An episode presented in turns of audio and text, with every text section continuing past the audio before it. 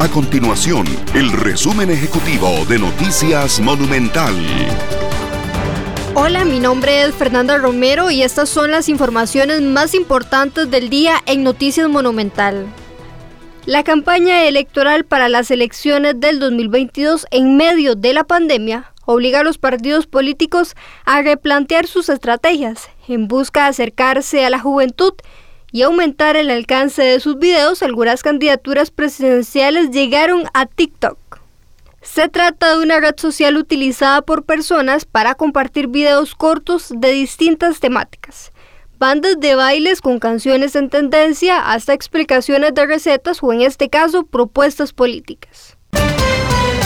Los estudiantes de quinto grado de la escuela aplicarán las pruebas FARO con un rezago de contenidos de 50% o menos en el caso de las asignaturas de matemáticas, español y ciencias.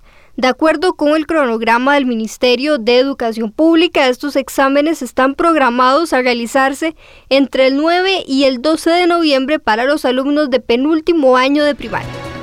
Estas y otras informaciones usted las puede encontrar en nuestro sitio web www.monumental.co.cr. Nuestro compromiso es mantener a Costa Rica informada. Esto fue el resumen ejecutivo de Noticias Monumental.